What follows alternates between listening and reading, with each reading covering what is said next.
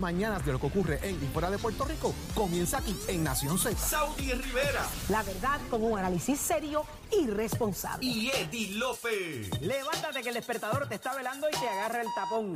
Nación Z por Z93.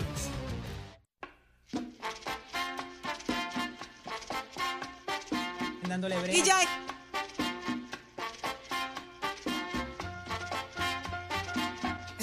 que ya está, que te calles, Eddie, que me toca a mí. Culpa Leo Díaz. Y este y, y que Leo Díaz, no, espérate, espérate, Leo Díaz llega aquí y todo esto se transforma. Leo Díaz, eh, de- deme, deme unos minutitos, ¿está bien? Y usted está muy engalanado hoy, está muy engalanado hoy. Ah, Tiene corbata. Hay reuniones, hay tiene reuniones. Corbata de hoy. viernes. Tiene corbata de viernes. Ah. Pero ya está con nosotros el licenciado Leo Aldrich. Muy buenos días, licenciado. Bendiga, Leo. Buenos días, Saudi, Eddie, Jorge, toda esa gente que nos escucha todos los días por aquí por Nación Z, un privilegio estar con ustedes. Qué bueno que está con nosotros. El tema obligado del día de hoy es la extensión del contrato indefinido de Luma Energy, eh, licenciado. Y la pregunta que sale de inmediato es, ¿dónde está Jennifer González? Detrás de todo esto, eh, lo último que me dijeron es que la vieron por Camuy de Parranda. Eh, ¿Dónde está Jennifer González y qué implica eh, políticamente toda esta situación? Pues Jennifer González es muy hábil entrando y saliendo del panorama político puertorriqueño. Cuando le conviene, cuando tiene que dar un tablazo, cuando tiene que dar un jab, se mete. Cuando es esencial salirse, pues puede contar con el refugio que es Washington. Es decir, mira, simplemente estoy trabajando allá, buscando fondos federales. ¿Y saldrá, le saldrá a dar un juego Y- de piernas con lo que pasó anoche? Pues no, no sé, porque ella ha pedido, más que cualquier otro político de esa envergadura, ha pedido la cancelación del Ujú. contrato y no se le ha escuchado, como tú bien señalas, en este momento eh, reaccionar a la extensión por 15 años de ese contrato. En términos políticos, para Pierluisi, para bien o mal, ahora mismo para mal, me parece a mí, se ha casado, se ha casado políticamente con Luma, con el tema de Luma, eh, y es cierto que se puede hacer un análisis más racional, más desapasionado de que quién sustituiría a Luma en caso de que se hubiese cancelado el contrato, pero políticamente Pierluisi casó su fortuna eh, electoral con el tema de Luma. Wow. Ahora, ha sido, ha sido hasta ahora, a mi juicio, nefasto. Eso no significa que sea algo que no se pueda superar. Y me explico. Quedan dos años para las elecciones y eso es un mundo.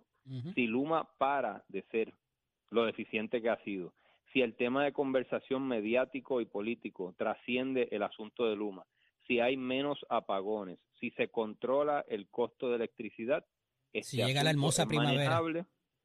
Correcto. Este asunto será manejable y sí, será un talón de Aquiles para Pedro Pierluisi y su administración de aquí a lo que resta del cuatrenio, pero si, si se mejora el asunto de Luma, él políticamente lo podrá superar, específicamente eh, ante el hecho de que no hay una oposición política coherente, organizada y que le haga frente. Está corriendo básicamente solo. Así es que, de hecho, el, el mayor oposición, la mayor oposición que tiene es la, lo que mencionaba Saudi, es la que mencionaba Saudi, es la comisionada reciente Jennifer González, que abiertamente ha pedido la cancelación, no la evaluación, no la, la el, el detalle, no, la cancelación de Luma. O sea que será esa esa será la pelea realmente que tendrá que que, que ganar Pierluisi porque porque ha, ha casado sus fortunas políticas al tema de Luma. Sin embargo, el, el que esté de- en- eh, alejada del tema, el que no haya reaccionado en las últimas 48 horas, Jennifer González, ¿cuántos adeptos, si algunos, gana con el pueblo? Porque de, de ser la heroína, eh, el silencio la traiciona. Pues mira, sí, yo creo que eh, eh, es importante destacar que, que ella fue muy vehemente en el momento en que estaba en su cenit el descontento con Luma por todos los apagones. Todavía no sabemos a qué se debe el, el apagón grande que hubo hace ya cinco o seis meses. Eh, nunca hubo una explicación. Eh, y, y la verdad es que Luma ha sido deficiente, no ha cumplido toda la- todas las promesas y todo lo, lo que se esperaba de, de ese consorcio. Eh, y ella hábilmente salió a, a explotar ese descontento, explotar políticamente ese descontento con sus expresiones. Ahora no lo ha hecho y habría que precisamente continuar en los medios haciendo la pregunta de por qué no ha reaccionado, cuál es su parecer ante esta situación de extender por 15 años. Porque si ella llega a la gobernación, si ella va a primaria, gana la gobernación, ella le va a tocar administrar y velar y fiscalizar este contrato. O sea que ella debería expresarse al respecto y decir qué es lo que realmente opina sobre el hecho de que hay un contrato que nos ata, que nos casa a nosotros, el pueblo de Puerto Rico, con Luma por, los, por las siguientes décadas y media. ¿Será que dio una vueltita por ahí el gobernador después de la tormenta y se dio cuenta de que tenía que bajar la tensión porque Pierluisi tiene la cosa más amarrada de lo que ella piensa y entonces metió el agua, metió el león en el agua a ver cuán caliente estaba y está aguantando vela porque al final del día eh, allá en el, el barrio Tejado Macao dice que eso es peculiar. Sí, eso, eso, esa es una posibilidad, es especulativo, pero una posibilidad, y te digo porque es una posibilidad, y, tienes un olfato político muy bueno, Jorge, y es eso precisamente, ella tiene un gran olfato político, y ella sabe, de nuevo, cuándo meterse, qué tan fuerte tirar el puño, cuándo salirse, cuándo desaparecerse, cuándo aparecer. Eh, ella ha sabido por mucho tiempo, mm, de alguna forma, jugar, no quiero decir manipular, pero jugar con el escenario político mediático público en Puerto Rico. Estar esperando ella, estar esperando ella una expresión del gobernador. Yo, yo esta mañana mencionaba, Leo, que el gobernador, pues obviamente tiene una salida muy interesante en todo esto. Ya habló la Junta de las Audiencias Público-Privadas, va a hablar la Junta de la Autoridad de Energía Eléctrica, ellos van a avalar el contrato, yo no puedo hacer otra cosa que no sea darle para adelante a los que tienen que ver con esto. Es una decisión de ellos, yo la voy a avalar. ¿Esperará pues Jennifer ese aval para, obviamente porque es un salvaguarda, para hacer una expresión entonces? Pues mira, eh, qué interesante que traigas ese punto, porque precisamente yo creo que el discurso político de Pedro Pierluisi debió haber sido más por esa línea. Mira, esto es lo que me tocó. Yo, yo, esto es lo que me tocó. La Junta impone esto. Eh, yo estoy tratando de mejorarlo, pero él es el principal defensor de Luma, el que el, el abogado litigante defensor feroz de Luga, de Luma es precisamente Pedro Pierluisi, más incluso que Wayne Stensby. Yo he visto que Pedro Pierluisi es mayor defensor y más férreo defensor de Luma que el propio Wayne Stensby. Y yo pienso, Jorge, que hubiese sido más políticamente astuto asumir esa postura que tú dices, miren, yo eh, creo que tiene una ventaja Luma, eh, pero creo que tienen mil deficiencias y yo estoy administrando un contrato que se pautó antes de que yo llegara y es un contrato que ha solicitado y exige la Junta de Supervisión Fiscal que tiene poderes increíbles sobre nosotros en Puerto Rico. Creo que eso hubiese sido un discurso que no le hubiese comprometido a él tanto capital político como le ha comprometido el asunto de Luma, que como ustedes saben y han identificado, se ha convertido en su talón de Aquiles. Talón de Aquiles que se puede superar porque quedan dos años, pero talón de Aquiles al fin. Leo, pero siempre hemos dicho que ciertamente ella ha tenido esa astucia de saber cuándo entrar y salir de Washington.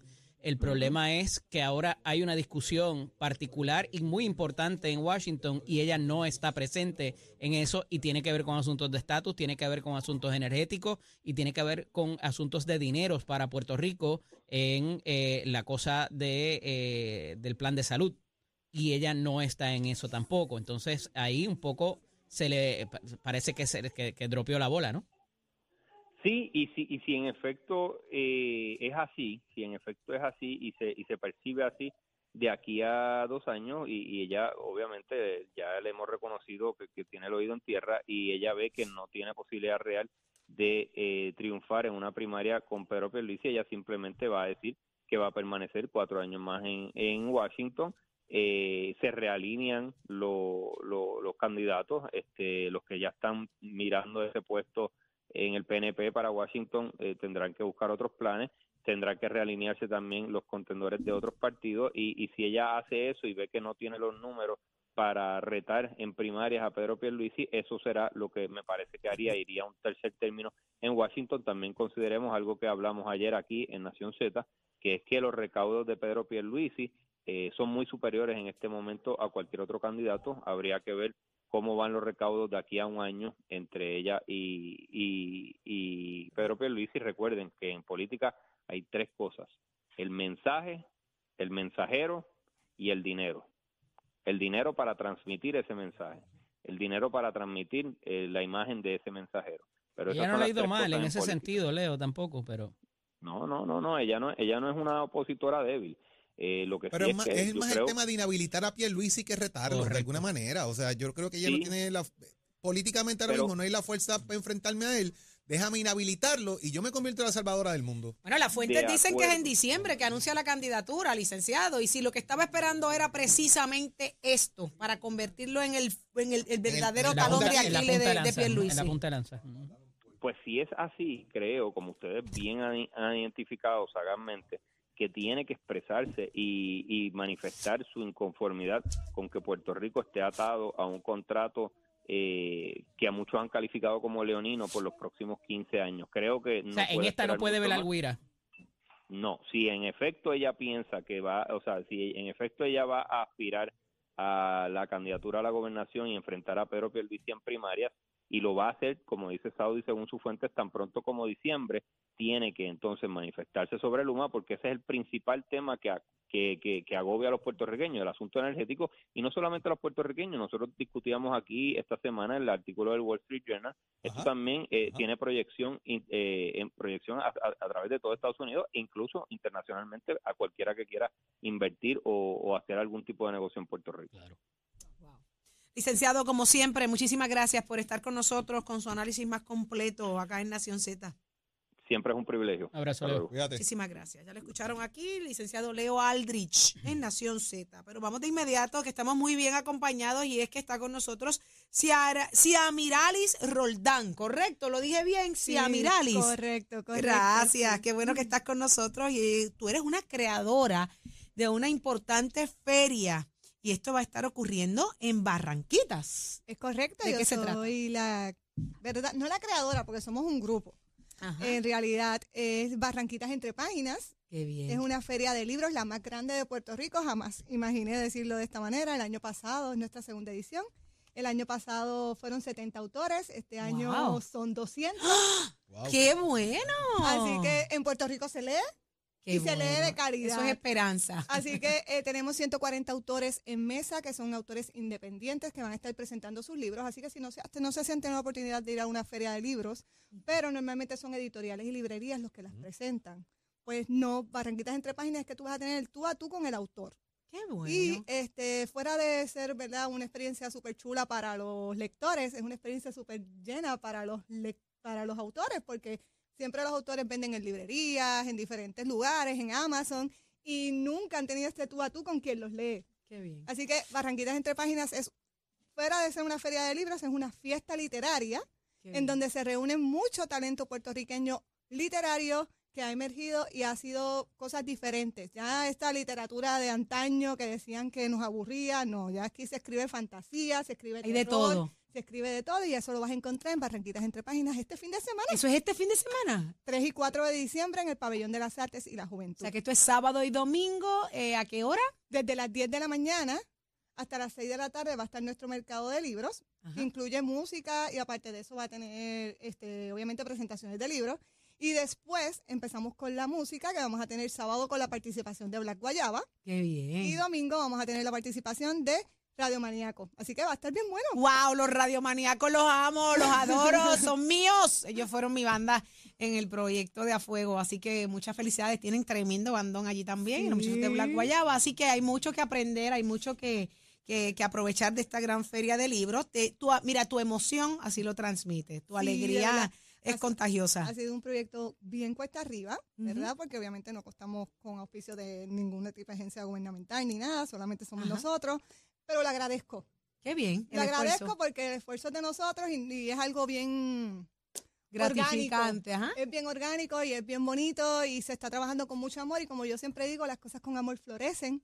Así que se trabaja con mucho amor, mucho trabajo. El viernes vamos a tener a las escuelas, que este año se incluye eso. Ajá. El viernes vamos a recibir a las escuelas.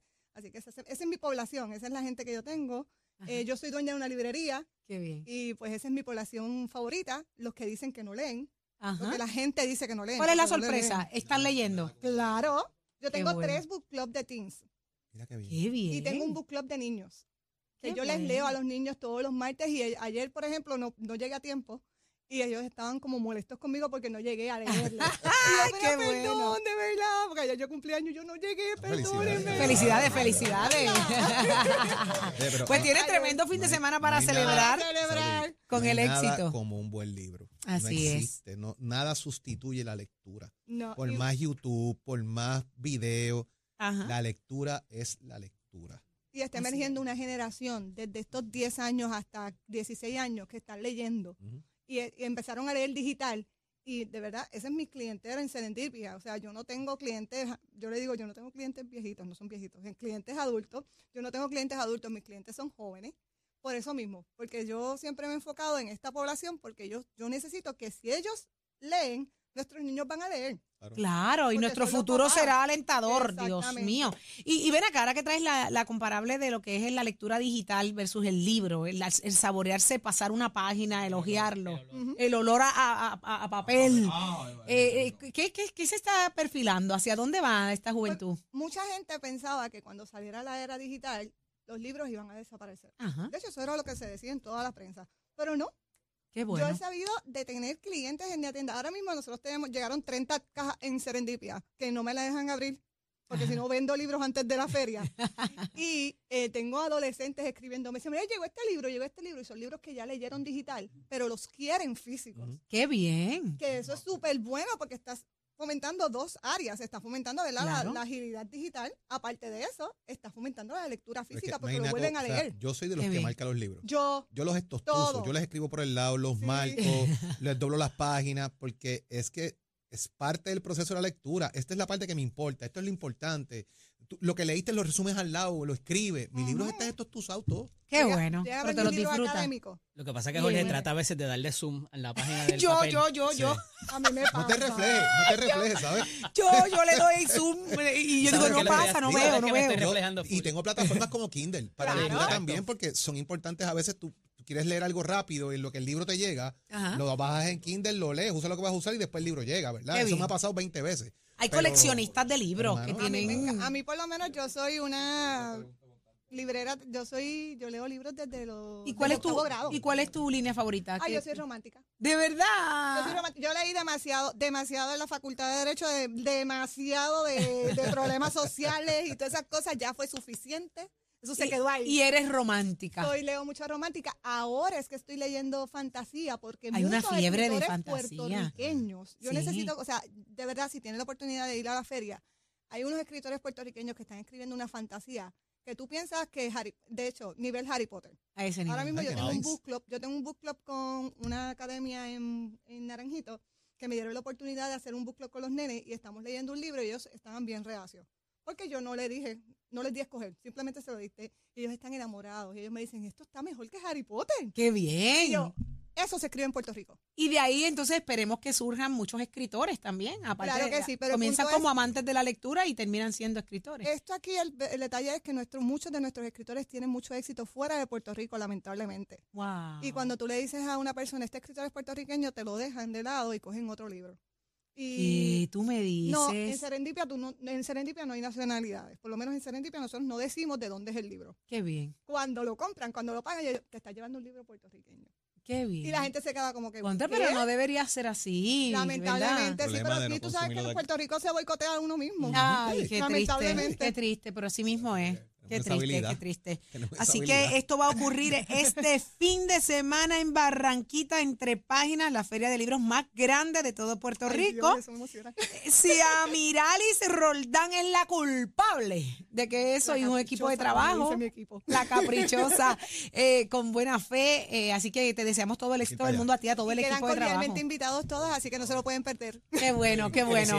Sobre cumpleaños. 200, Ay, gracias. 200 Sobre 200 escritores puertorriqueños. Puertorriqueños, Porque wow. también tenemos muchos, vamos a tener libros de otros lados, pero la prioridad son nuestros escritores independientes puertorriqueños. Qué bueno, ya está dicho. Este fin de semana para allá iremos a gracias. Barranquita. Cosas lindas para ti. Y usted, gracias por la sintonía a Nación Z desde las 6 de la mañana. Un programazo como todos los días. Será entonces hasta mañana a la misma hora, 6. Pero ¿dónde está Leito? Leito, Leito, ¿cuál fue el último libro que tú leíste? ¿Qué, qué pasó? ¿Cuál fue, Buenos días. cuál fue tu último libro? Mi último libro. Eh, El código penal. No, no, no, no, no. Es de un buen amigo, compadre mío, y hace una, un recuento, no dice en qué lugar se desarrolla, pero básicamente en la década de los 60 y los 70, eh, tiempo, tiempo de guerra se llama. De hecho, el sábado pasado estuve dialogando con él porque cumplía años, me invitó allá en Canoana, eh, es abogado, y, y es interesante cómo él que participó en luchas estudiantiles, presidió eh, una organización estudiantil de izquierda en Puerto Rico muy, muy poderosa, cómo, cómo él rememora y cómo las luchas son recurrentes y cómo uno tiene que mantener encendido y respectivamente si lograste o no tu entendido, tienes que mantener viva la lucha. Y habla de un cisne al final que, que va contra el viento eh, y, y un, un, grupo de personas que están en un teatro que fueron luchadores estudiantiles y políticos en esas décadas y cómo en el ocaso de su vida, aunque no lograron lo que querían, permanece viva esa esperanza, esa llama que, que es muy, muy humana, ¿no? Y, y, los invito a que, a que lo compren y lo lean. Así que ese fue mi último, ¿sabes? Eso. De, de, un gran amigo. ¿Quién es el autor? Eh, Franklin Rivera, licenciado Franklin Rivera. Qué bien. Eh, eh, qué bien. Me, me, me, encantó leerlo eh, porque otra vez me llevó por los años 70, 60, 70, quizás 80, me llevó por toda Latinoamérica, la guerra de Vietnam, las luchas de la juventud y de la sociedad en esta parte del mundo en aquella época. Uh -huh. Entonces, cuando uno mira, ya no lo, las personas, sino los dramas, las luchas, las esperanzas, son las mismas que tenemos nosotros. Eso no cambia o sea, que no en el ser humano. Eh, siguen siendo la misma lucha de, de, lo, de, buscar justicia, de cómo buscar los alimentos, de cómo buscar vivienda, de, de cómo luchar contra gobiernos, de cómo buscar oportunidades. Diferentes épocas, mismos issues. Eh, exacto, exacto, Jorge, exactamente. Esa lucha dialéctica que, como lo llamarían algunos, de, ¿verdad? de solucionar un problema y aparece uno mayor que a su vez requiere otra contestación. Así que ese fue mi último librito, Saudi. Pero el librito grande es el que trae hoy. hoy vengo a quemar ese cañaveral, mi hermano. ¿Cómo? Pero ustedes, mire, usted no se puede perder Mira, ¿tú, eso. Tú, tú, no estabas de bajanda por Camuy? Eh, no, yo no estaba. Ah, pero había otra que estaba. Sí, en vez de estar en Washington. Sí. Pero yo empiezo a las 8 con eso. Está bien. Sí, antes que el Es COVID. un reminder. Antes que el COVID. Ya me huele a quemado, ya me huele a ya, ya quemado. huele a quemado, Sí. ¿verdad? Eh, eh, venimos, Oiga, venimos. es un remindercito. Ahora, nada personal, besitos en el cutis. Espérate, espérate, espérate, espérate, espérate. Yo acabo de decir que la que dice en la fuente que estaba en Camuy es Jennifer González. Ajá. A la Y- y, comisión. tú vas a empezar tu programa quemando el cañaveral con, con, ¿con qué? ¿Con Eh, Jennifer? No, no se lo pueden perder. Eso es a las 8. Ay, no se lo pueden perder. Dios, los ven, de Washington. escuchando. Ya le mandaste el medio Voy peso a. Natal para que cuadrara. Este, él no necesita eso si la SPT le da dos millones de pesos para campaña, hombre. Olvídate de eso. Olvídate de eso. Ay, Vamos, ah. cucú, Mira, los quiero. Besitos en el cutis. Nada personal.